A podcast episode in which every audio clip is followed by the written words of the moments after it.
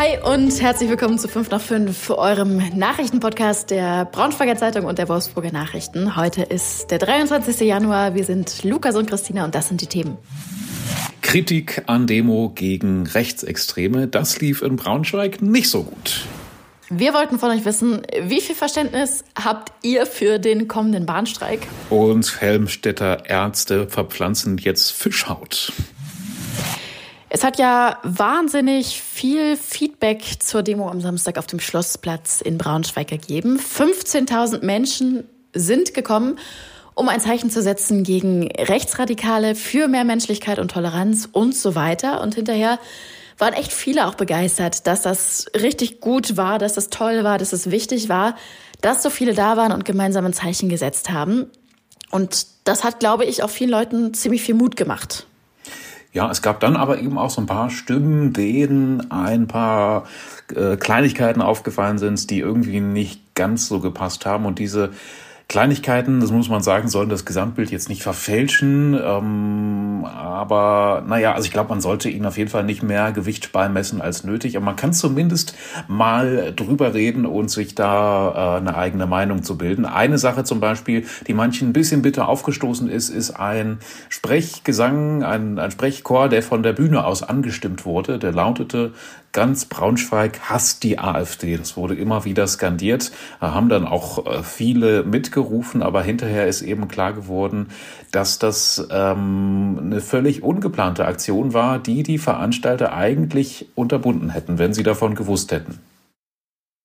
Aber es waren Musiker ähm, auf der Bühne, die dann mit diesem Chorgesang einfach angefangen haben, so aus so einem Impuls raus. Und hinterher hieß es tatsächlich dann auch von einigen, nee, das war irgendwie nicht ganz so angebracht, ähm, weil man ja eigentlich auch ein Zeichen gegen Hass setzen möchte. Ähm, und äh, klar, wenn man ruft, ganz Braunschweig hasst die AfD, dann ist man eigentlich auch nicht viel besser, muss man sagen.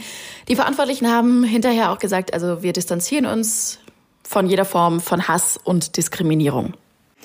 Ja, ich äh, glaube, ich habe also ich habe da eher Verständnis für, vor allem auch, weil die Veranstalter meinten, dass das jetzt das absolut erste Mal war, dass die so eine Veranstaltung organisiert haben und dann auch gleich so groß. Die wussten ja auch gar nicht, wie groß das wird. Ich konnte es gar nicht glauben, dass die am Anfang wirklich nur mit paar hundert äh, Teilnehmern gerechnet haben und am Ende waren es dann 15.000. Da ist es schon nachvollziehbar, dass man dann irgendwie ja so ein bisschen jetzt nicht die Kontrolle verliert, aber dass dann eben nicht alles ähm, absolut am Schnürchen verlaufen kann und dass dann auch mal jemand von den Teilnehmern vielleicht was sagt, was äh, dann irgendwie ein bisschen in die Hose geht oder so. Eine andere Sache war ähm, tatsächlich noch, dass am Ende zwei Mitglieder einer linksradikalen Gruppe auf die Bühne gekommen sind. Ähm, das hat manche auch durchaus irritiert. Ähm, ich weiß gar nicht so genau, was die auf der Bühne gesagt haben, aber es gab Stimmen, die meinten irgendwie, naja, es wirkt irgendwie auch ein bisschen komisch, wenn jetzt hier so vermummte Gestalten auf der Bühne sind und ja, ihr, ihr Sprachrohr sozusagen nutzen können dann bei so einer großen Veranstaltung. Ja, ähm, das haben wir dann auch mit den Organisatoren ähm, besprochen. Da heißt es, stimmt, das ist eigentlich nicht die Art, wie wir uns präsentieren, irgendwie vermummt und unkenntlich gemacht und und so. Das sieht, macht der, das beunruhigt einen ja irgendwie, wenn da auf einmal so vermummte Gestalten auftauchen und man weiß nicht genau, wer dahinter steckt und was die im Sinn haben oder so.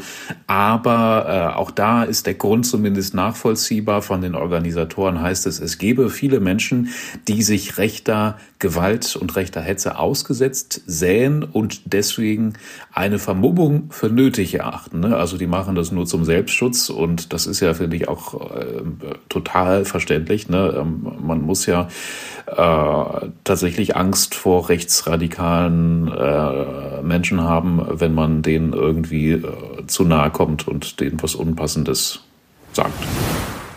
Eigentlich gibt es, glaube ich, im Moment in Deutschland nur zwei große Themen. Zum einen natürlich die Demos, die überall stattfinden.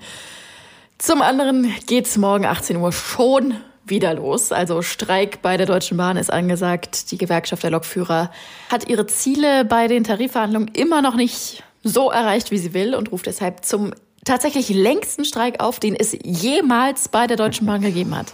Ah, ja, Da ist natürlich die Frage, ist das noch wirklich angemessen oder ist die GDL nicht völlig gaga langsam und leidet unter Realitätsverlust und spinnt irgendwie komplett rum und nimmt dadurch Millionen Pendler als Geisel? Ja, oder sollten wir Verständnis haben und die Lokführer bei ihrem Kampf für mehr Gerechtigkeit, Geld und Freizeit unterstützen? Das wollten wir von euch wissen. Das war unsere Frage der Woche bei Instagram. Wir wollten wissen, wie viel Verständnis habt ihr denn dafür eigentlich noch? Ja, und ich scroll mal hier so ein bisschen durch. Ich würde sagen, es ist ähm, relativ ausgewogen. Also hier schreibt zum Beispiel jemand, es ist total unnötig geht an den Verhandlungstisch zurück. Das hilft allen. Ja, ja, die GDL wird ja auch immer wieder vorgeworfen, ne, dass sie gar nicht so richtig auf die Verhandlungen und auf die Vorschläge der Bahn eingeht. Das kann ich jetzt äh, nicht beurteilen. Äh, ich habe noch einen Kommentar von Knuspel.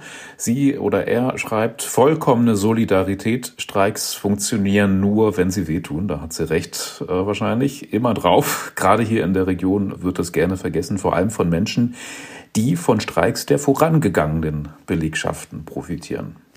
Auch wieder wahr. Gut finde ich aber auch diesen Kommentar hier. Die, die Züge fahren doch sowieso nicht. das ist dann quasi fast schon sowas wie Galgenhumor.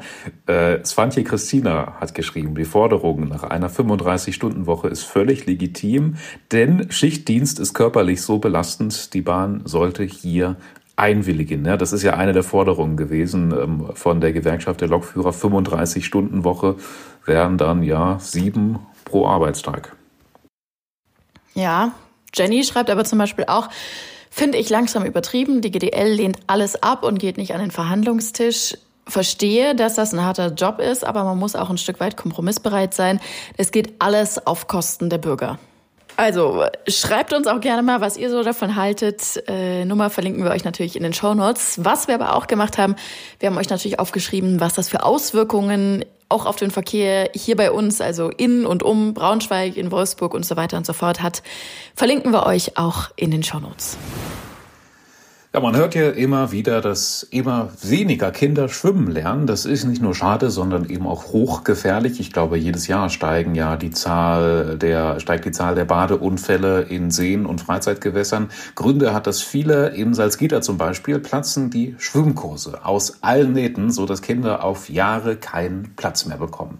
Ich finde es ehrlich gesagt richtig erschreckend. Also Nichtschwimmerkurse haben teilweise eine Wartezeit von bis zu zwei Jahren. Also da muss man richtig zeitig dran denken, sein Kind anzumelden. Äh, also nicht nur Kita oder was auch immer, geht ja eigentlich schon bei Hebammen los. Äh, das stimmt. Sondern auch der, der Schwimmkurs äh, ist so ein Fall und unsere Kollegin Steffi Koch, die hat mal bei einem Schwimmkurs für Kinder im Stadtbad Lebenstedt vorbeigeschaut und da so eine kleine, nette Reportage drüber geschrieben. Die legen wir euch wirklich ans Herz, äh, denn wenn man die liest, dann merkt man einfach, wie wichtig diese Arbeit ist, wie wichtig das für die Kinder ist und wie wertvoll diese Vereinsarbeit ist. Das ist der SC Delfin heißt er, glaube ich. Ähm, da sind die Schwimmlehrerinnen bei den Nichtschwimmerkursen für die ganz kleinen Kinder immer nur für maximal zwei Kinder zuständig, also ganz enge Betreuung, auch weil so kleine Kinder natürlich noch eine Menge Angst haben vor dem Wasser und da wird wirklich eine richtig äh, tolle Arbeit geleistet. Diese Nichtschwimmerkurse gibt es ähm, einmal in der Woche, also einmal in der Woche müssen Kinder hin. Die kriegen dann auch Hausaufgaben auf und ja, das Ganze geht drei Monate, aber schon nach der ersten Stunde gibt's da richtig tolle Fortschritte, also wirklich spannende und interessante und ja, warmherzige Reportage von unserer Kollegin Steffi Koch verlinken wir euch in den Show Notes. Ähm, mir hat sie vielleicht aber auch besonders gut gefallen, weil meine Schwimmkurserfahrung früher immer eher traumatisch war. Also ich hatte irgendwie Schwimmlehrer, die ja so ein bisschen aus der Zeit gefallen sind und nee, mich, ich hatte, glaube ich, auch Angst vorm Wasser. Ich glaube, das war es auch. Boah, aber also ist es schon auch ewig her bei mir, aber äh, war auf jeden Fall auch so. Ich weiß, äh, ich hatte Angst vorm Tauchen. Ja, und wir sind auch. am Ende gezwungen. Ich auch. Wir sind gezwungen worden. Ah, nee, ich habe das nie mitgemacht. Also sobald da irgendwelche Ringe ins Tiefe äh, versenkt wurden und man musste dann da runter und durch diese Ringe durch, ne, da bin ich ausgestiegen. dann bin ich, glaube ich, wieder zu den Nee. Nichtschwimmern gegangen und habe im Nichtschwimmerbecken Mist gemacht. Wir hatten überhaupt keine Wahl, ne? Der, also dieser Bademeister damals, der hat uns wirklich unter den Arm gepackt und mit runtergenommen. Ach, du mal, ey, das ist doch Gewalteinwirkung. Ey, das geht doch gar nicht. Traumatisch. Und ich habe als Kind auch in diesem äh, Kurs kein Seepferdchen gemacht, weil danach war es vorbei. Ach, du heilige Scheiße. Ja. War nichts mehr zu machen. Nee, also traumatische Erfahrungen im Sportunterricht ist, glaube ich, nochmal so ein ganz eigenes Ding. ja. Ich hoffe, das Nächste Frage der Woche. Ja, ich, ich finde irgendwie so, so indirekt äh, passt das das nächste Thema, was wir besprechen, so ein bisschen dazu, obwohl ich finde es richtig spooky. Ähm, Im Helmstedter Krankenhaus wird nämlich jetzt Fischhaut verpflanzt. Es klingt irgendwie abartig. Meinst du, das passt zum vorherigen Thema wegen Schwimmen und Wasser und so? Ja, wenn du zu lange im Wasser bleibst, dann kriegst du vielleicht auch. Äh, ja, stimmt, dann wachsen, Fischhaut, wachsen äh, Flossen und Schuppen und so. Ja, tatsächlich. Also mhm. Klingt eigentlich ein bisschen mehr nach Science Fiction, finde ich auch irgendwie. Ja, es ist vor allem aber wahrscheinlich eines, nämlich ein richtig großer Fortschritt in Helmstedt. Äh, wird also noch ein ganz junges Verfahren genutzt, um offene Wunden zu verheilen oder überhaupt erstmal zu schließen mit Fischhaut. Das, ich finde, es klingt so verrückt. Das, also gibt's auch noch gar nicht so lange in Deutschland.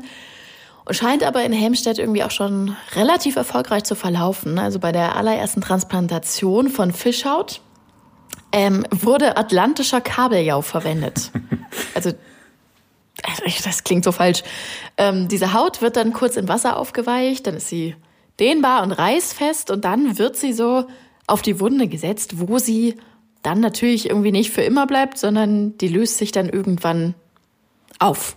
Ja, und wer hätte das gedacht? Fischhaut ist einfach ja, perfekt, so wie es aussieht, um Wunden zu heilen, also besser als Rinder- oder Schweinehaut beispielsweise, weil sie zum Beispiel Omega-3-Fettsäuren hat und damit antibakteriell wirkt. Das klingt irgendwie richtig abgefahren.